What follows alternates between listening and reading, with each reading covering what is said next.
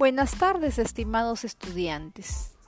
En esta oportunidad vamos a desarrollar pues, por las tres primeras semanas nuestra experiencia de aprendizaje que la hemos denominado Promovemos la participación democrática y la convivencia en la diversidad.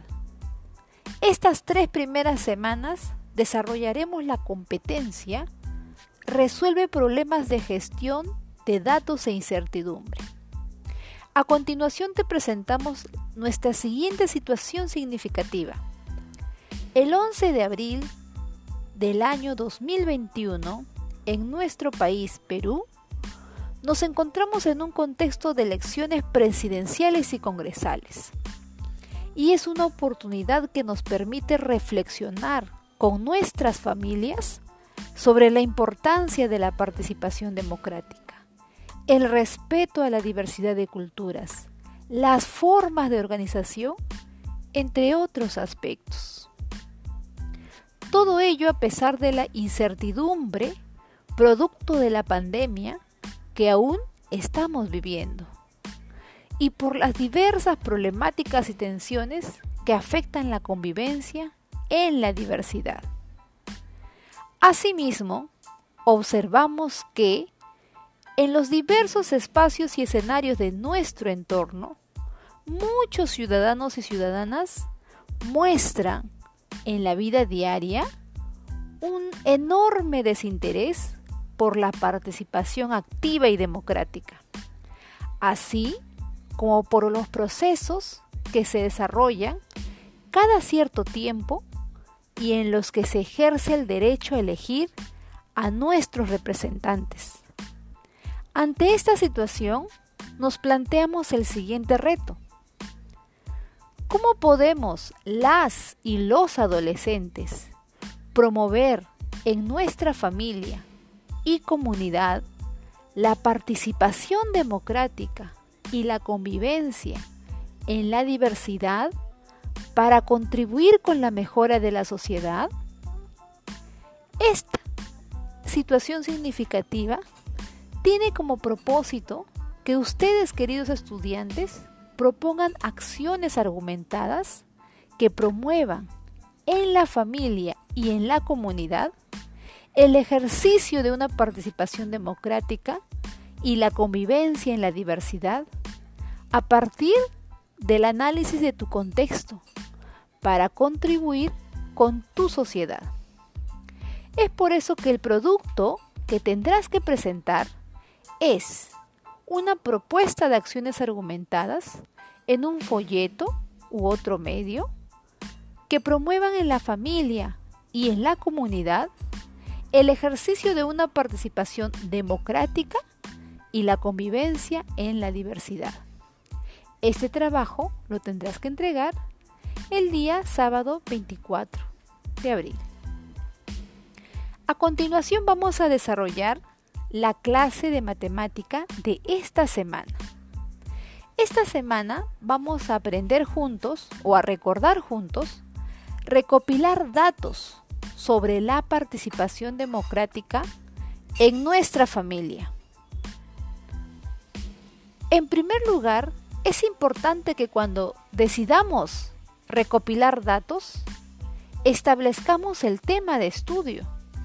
En este caso, nuestro tema de estudio será la participación democrática en la familia y el uso de medios tecnológicos en la comunidad. Cada vez que querramos realizar o investigar, es importante determinar la población ¿Qué es la población? Es el conjunto infinito o finito de personas, cosas o animales del cual nosotros vamos a obtener datos. Asimismo, es importante que definamos qué cosa es una muestra. La muestra es un subconjunto, es decir, es una parte de la población estudiada. En la ficha podrás encontrar un gráfico que te permitirá comprender mejor la diferencia entre población y muestra. Asimismo, también es importante recordar qué es la variable estadística. La variable estadística es una característica de los individuos a estudiar o investigar y pueden ser dos tipos de variables. Pueden ser de tipo cualitativa o puede ser de tipo cuantitativa. Diremos que es una variable cualitativa cuando las respuestas nos den como resultado palabras. Ejemplo, variable estadística cualitativa nominal. Un ejemplo de esta puede ser el estado civil, la religión, la profesión, etc. Otro tipo de variable estadística cualitativa es también denominada ordinal.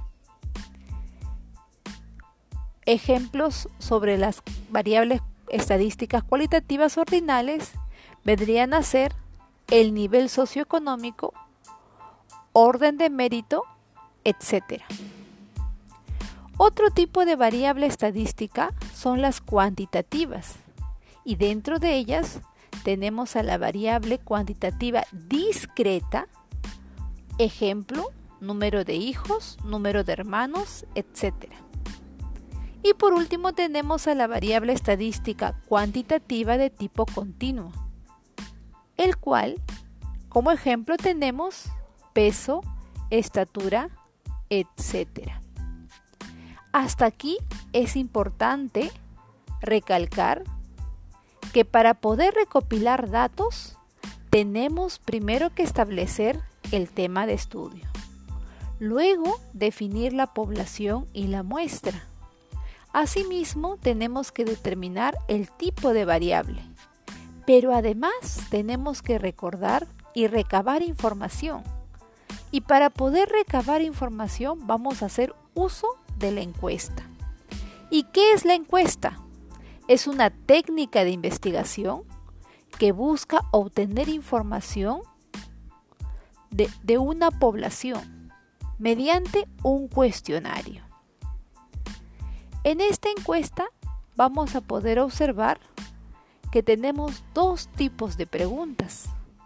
Unas que son preguntas de tipo abiertas. Estas preguntas de tipo abiertas se caracteriza, se caracteriza perdón, porque no tiene alternativas. Mientras que las preguntas cerradas se caracterizan por tener alternativas en las respuestas. A continuación, vas a poder observar en la ficha un ejemplo. Este ejemplo lo hemos desarrollado con tus compañeros que pudieron asistir a las clases por mí. Como puedes observar, a ellos, a tus compañeros del segundo A, se les aplicó una encuesta en la cual puedes observar tú que tenemos tres preguntas. La primera pregunta de la encuesta es, ¿en qué espacios de la vida puedes conversar sobre asuntos de bienestar común? La segunda pregunta, ¿participas en estas conversaciones familiares? Y la tercera pregunta es, ¿de qué manera participas en estas conversaciones?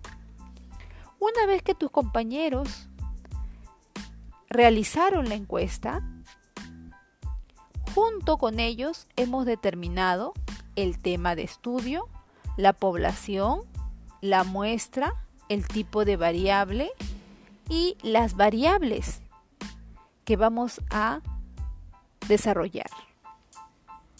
Una vez aplicada la encuesta y habiendo determinado estos puntos, hemos seguido en estos resultados de la encuesta, colocarlos en tablas de frecuencia.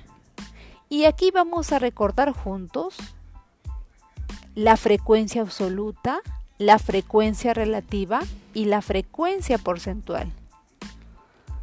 La frecuencia absoluta, no te olvides, es el número de veces que aparece un determinado valor.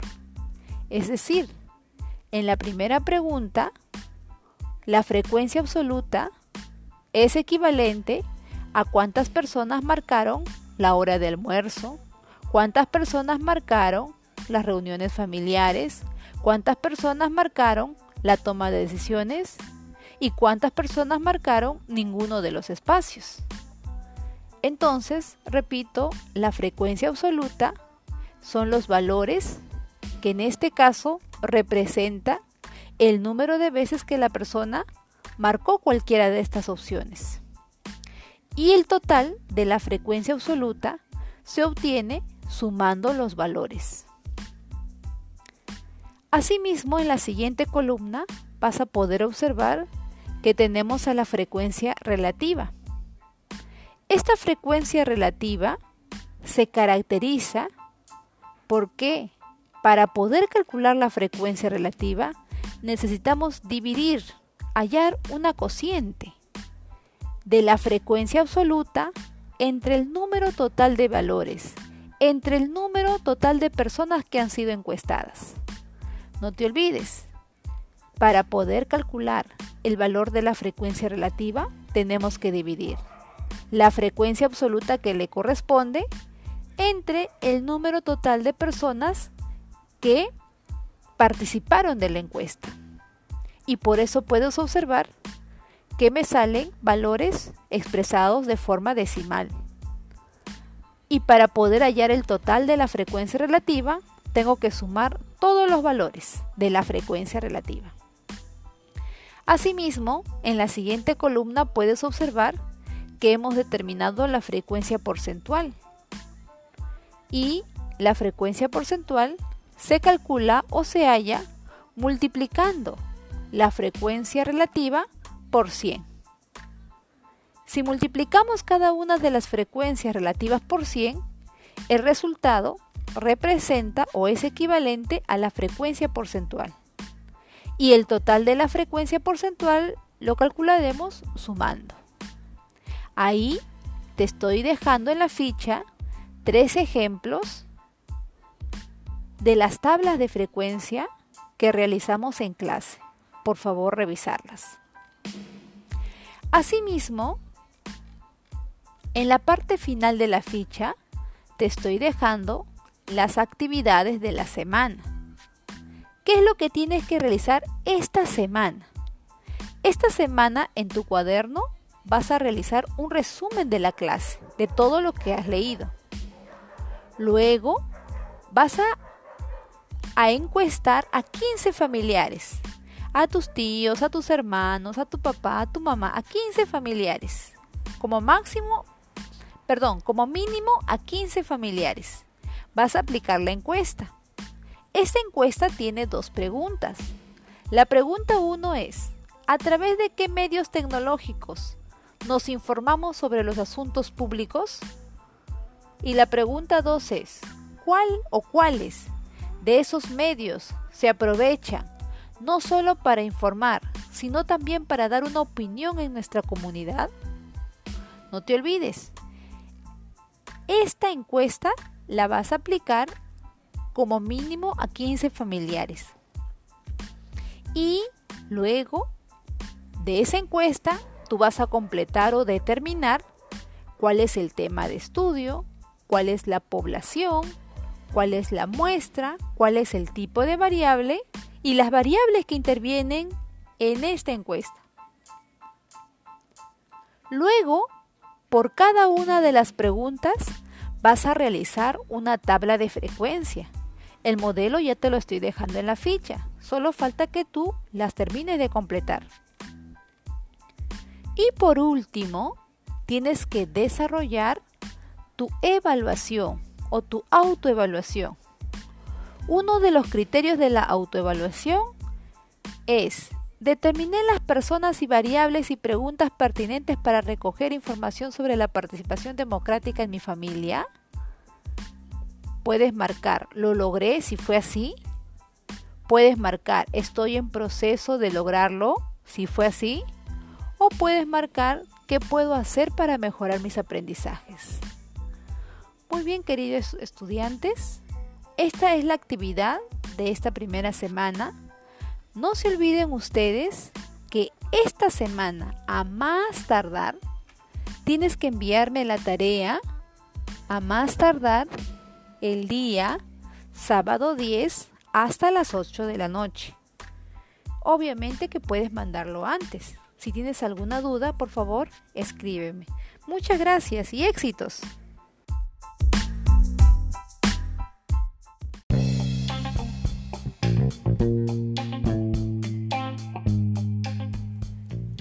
Buenas tardes, estimados estudiantes. Quien les habla, la maestra Jennifer Civipaucar. En esta ocasión vamos a compartir con ustedes la primera experiencia que vamos a trabajar. Esta primera experiencia la hemos denominado Promovemos la participación democrática y la convivencia en la diversidad. En esta ocasión, esta competencia será trabajada por tres semanas. En esas tres semanas trataremos de desarrollar juntos la competencia matemática en la cual está resuelve problemas de gestión de datos e incertidumbre. A continuación voy a plantearles la siguiente situación significativa. Este 11 de abril del año 2021 en nuestro país Perú, nos encontramos en un contexto de elecciones presidenciales y congresales. Y es una oportunidad que nos permite reflexionar con nuestras familias sobre la importancia de la participación democrática, sobre el respeto a la diversidad de culturas, sobre las formas de organización, entre otros aspectos.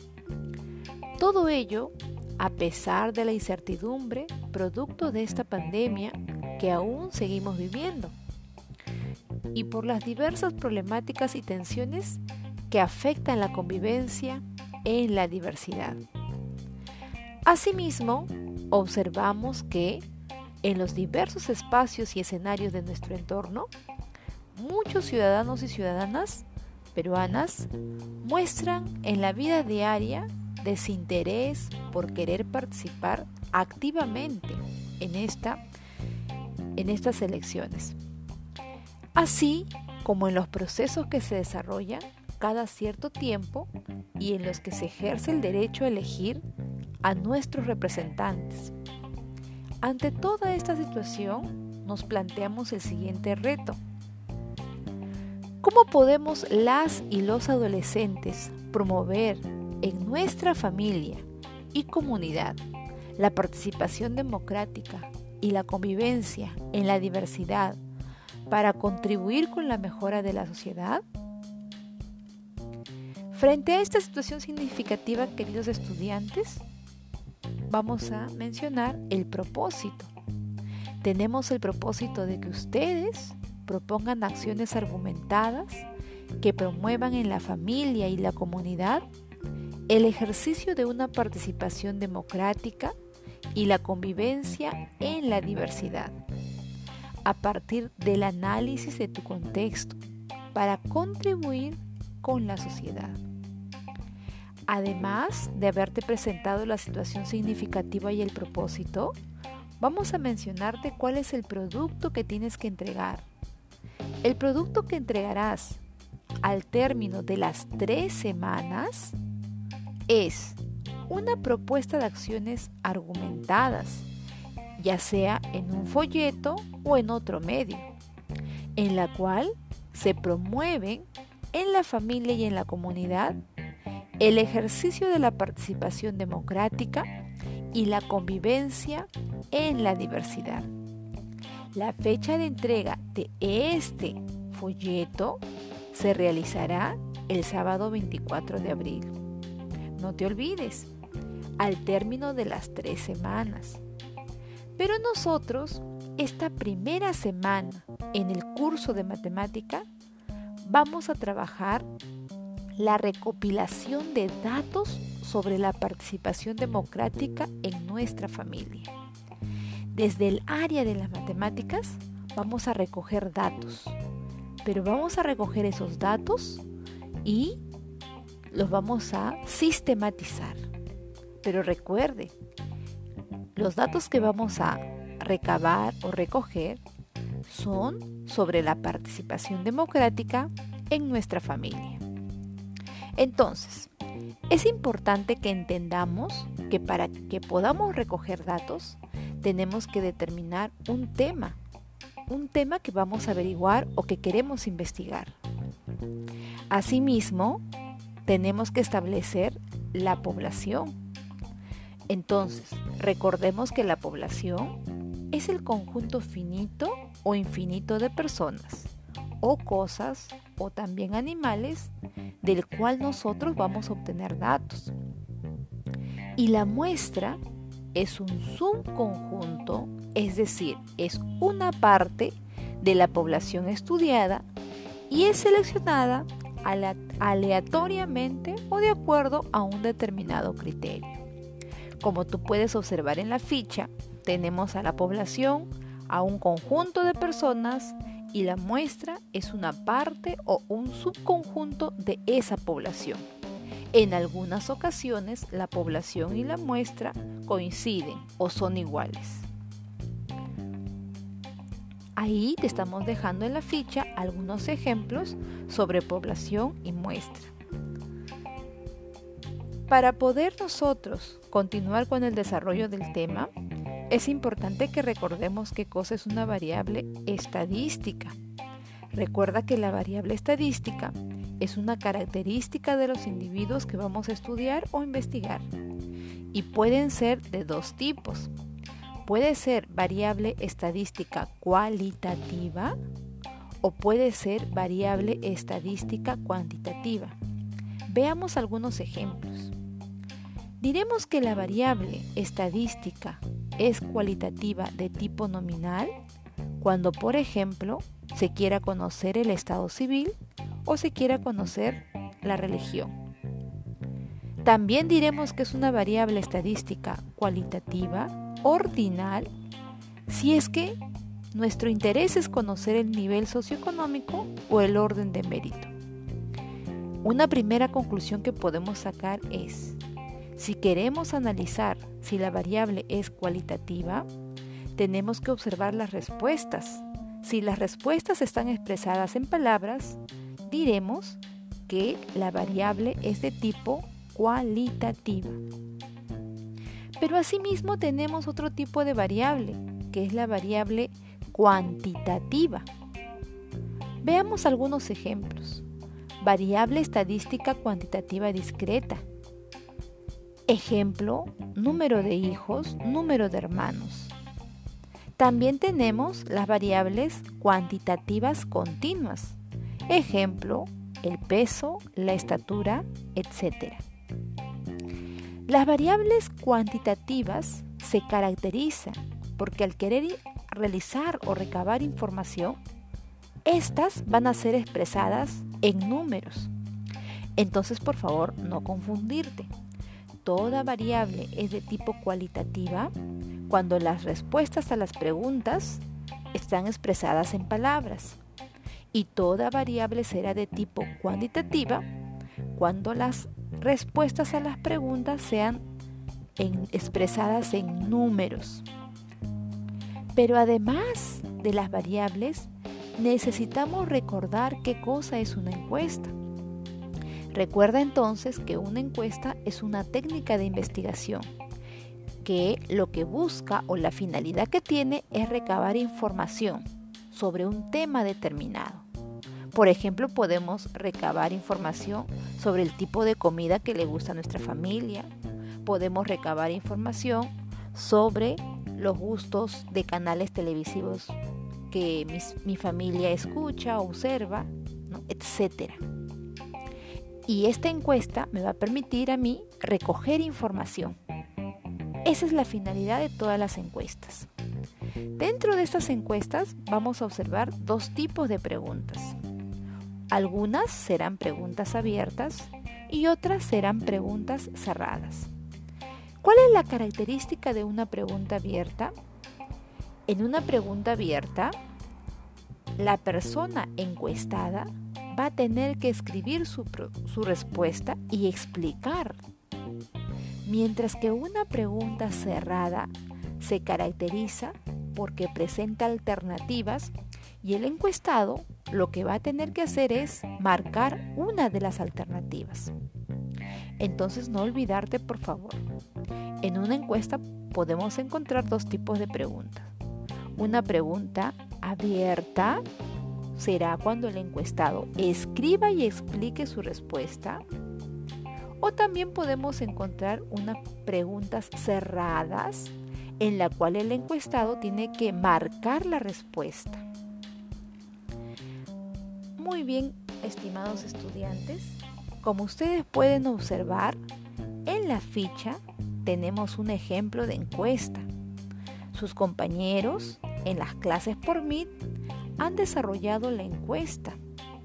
Como ustedes pueden observar, por favor, visualicen el archivo en Word que estoy mandando en el WhatsApp y van a poder observar que después de que sus compañeros han desarrollado la encuesta que estoy colocando aquí, en la cual hay tres preguntas, nosotros, juntos con sus compañeros, hemos determinado el tema de estudio, hemos determinado la población, hemos determinado la muestra, hemos determinado el tipo de variable y hemos determinado las variables que integran en esta encuesta. Luego de eso, si observas la ficha enviada en el WhatsApp, podrás observar que luego de completar esa tabla, hemos nosotros desarrollado una tabla de frecuencia. Vamos a encontrar tres tablas de frecuencia porque en este caso nuestra encuesta tiene tres preguntas. Eso quiere decir que por cada pregunta se realiza una tabla de frecuencia. La primera pregunta de la encuesta decía, ¿en qué aspectos de la familia puede conversar asuntos de bienestar común? Y como ustedes pueden observar, en esta tablita de frecuencias hemos colocado la primera pregunta y los valores de la variable son las alternativas. Asimismo, en la primera columna tenemos a la frecuencia absoluta. Recuerda, por favor, la frecuencia absoluta es el número de veces que el encuestado marcó. Por ejemplo, ¿Cuántas personas marcaron la hora de almuerzo? En la frecuencia absoluta tengo que colocar la cantidad de personas que marcaron la hora de almuerzo. O en las reuniones familiares, si yo quiero saber la frecuencia absoluta, tengo que colocar la cantidad de personas que marcaron reuniones familiares. Y también para colocar la frecuencia absoluta de toma de decisiones, tengo que colocar el número de personas que marcaron esa alternativa. Entonces vuelvo a repetir, la frecuencia absoluta es el número de personas que marcó esa alternativa en la encuesta. Y en el total lo que voy a hacer es sumar las frecuencias absolutas. Luego, en la siguiente columna tenemos a la frecuencia absoluta acumulada. Recuerda que la frecuencia absoluta acumulada es la sumatoria de las frecuencias absolutas. Te pido por favor revisar. Revisar para que puedas observar cómo estamos realizando y desarrollando las frecuencias absolutas acumuladas. En la siguiente columna de esta tabla de frecuencia vas a poder observar la frecuencia relativa. Esta frecuencia relativa se caracteriza porque, porque para poder hallar el valor de la frecuencia relativa tenemos que dividir. Vamos a dividir la frecuencia absoluta entre el número de personas que han sido encuestadas. Como puedes observar, hemos realizado las operaciones y el resultado de ese cociente o de esa división representa la frecuencia relativa. Y como puedes observar, hemos sumado el resultado para hallar el total de la frecuencia relativa. Asimismo, nosotros hemos desarrollado la siguiente columna, la frecuencia relativa acumulada. En ella hemos ido sumando cada una de las frecuencias relativas. Observa que tanto en la frecuencia absoluta acumulada como en la frecuencia relativa acumulada no se completa el total. Veamos además lo siguiente. En la siguiente columna tenemos que recordar la frecuencia porcentual. ¿Y qué vamos a recordar? Recordar que la frecuencia relativa, si yo a esos valores, a cada uno de los valores de la frecuencia relativa, lo multiplico por 100, entonces el resultado será la frecuencia porcentual. Y como puedes observar, para hallar el total de la frecuencia porcentual, sumo los valores de, de esa frecuencia para poder hallar el total. Y por último tenemos la frecuencia porcentual acumulada, en la cual voy sumando cada uno de los valores de la frecuencia porcentual. Este procedimiento que he hecho para el desarrollo de la primera pregunta, ¿en qué espacios la familia puede conversar asuntos de bienestar común? También voy a realizar esos mismos pasos para la pregunta 2. ¿Participas en estas conversaciones familiares? Y también voy a realizar los mismos pasos para la pregunta 3. ¿De qué manera participas en estas conversaciones? Debajo de las tablas que ya completamos con la ayuda de tus compañeros, te estoy dejando la referencia teórica para que puedas repasar en el caso de que se te olvide o se te haga complicado. Puedes revisar que ahí está el procedimiento para poder calcular o hallar cada una de las frecuencias. Una vez que ya hemos completado esta actividad, vamos a desarrollar, o voy a explicar mejor dicho, la actividad de esta semana. Esta primera semana de trabajo, ¿qué es lo que tienes que presentar? En tu cuaderno de matemática vas a realizar un resumen de la clase, un resumen de los temas que hemos trabajado en matemática. Ejemplo, tienes que hacer un resumen de qué es una población, qué es una muestra, qué es una variable, qué es una encuesta, etc. Luego vas a encuestar a 15 integrantes de tu familia. Pueden ser a tus tíos, a tus primos, a tu papá, a tus hermanos, etc. Ahí en la ficha te estoy dejando la encuesta. Esta encuesta también es sobre la participación democrática en nuestra familia. En esta encuesta que te estoy dejando de tarea, como tú puedes observar, solamente tiene dos preguntas. Y como tiene solo dos preguntas, en este caso vas a tener que desarrollar primero, ¿cuál es el tema de estudio? ¿Cuál es la población? ¿Cuál es la muestra? ¿Cuál es el tipo de variable? ¿Cuáles son las variables que intervienen? Si te olvidaste, puedes tú observar e ir en la parte superior y visualizar el ejemplo que hemos trabajado en clase. Luego de eso, vas a completar tus tablitas de frecuencia. Y como puedes observar, son dos tablas de frecuencia porque hay dos preguntas en la encuesta. Asimismo, y por último, tienes que desarrollar la autoevaluación. Ahí, en la autoevaluación, hay cinco criterios que tienes que completar. Por ejemplo, el criterio número uno dice, Determiné las personas y variables y preguntas pertinentes para recoger información sobre la participación democrática en mi familia. Si lo logré, marco lo logré. Si no lo logré y estoy en proceso, marco estoy en proceso. Y si he tenido alguna dificultad, en la tabla, en la última columna donde dice, ¿qué puedo hacer para mejorar mis aprendizajes? Ahí puedes completar las acciones que tú crees que son pertinentes que puedes realizar para poder mejorar tus aprendizajes.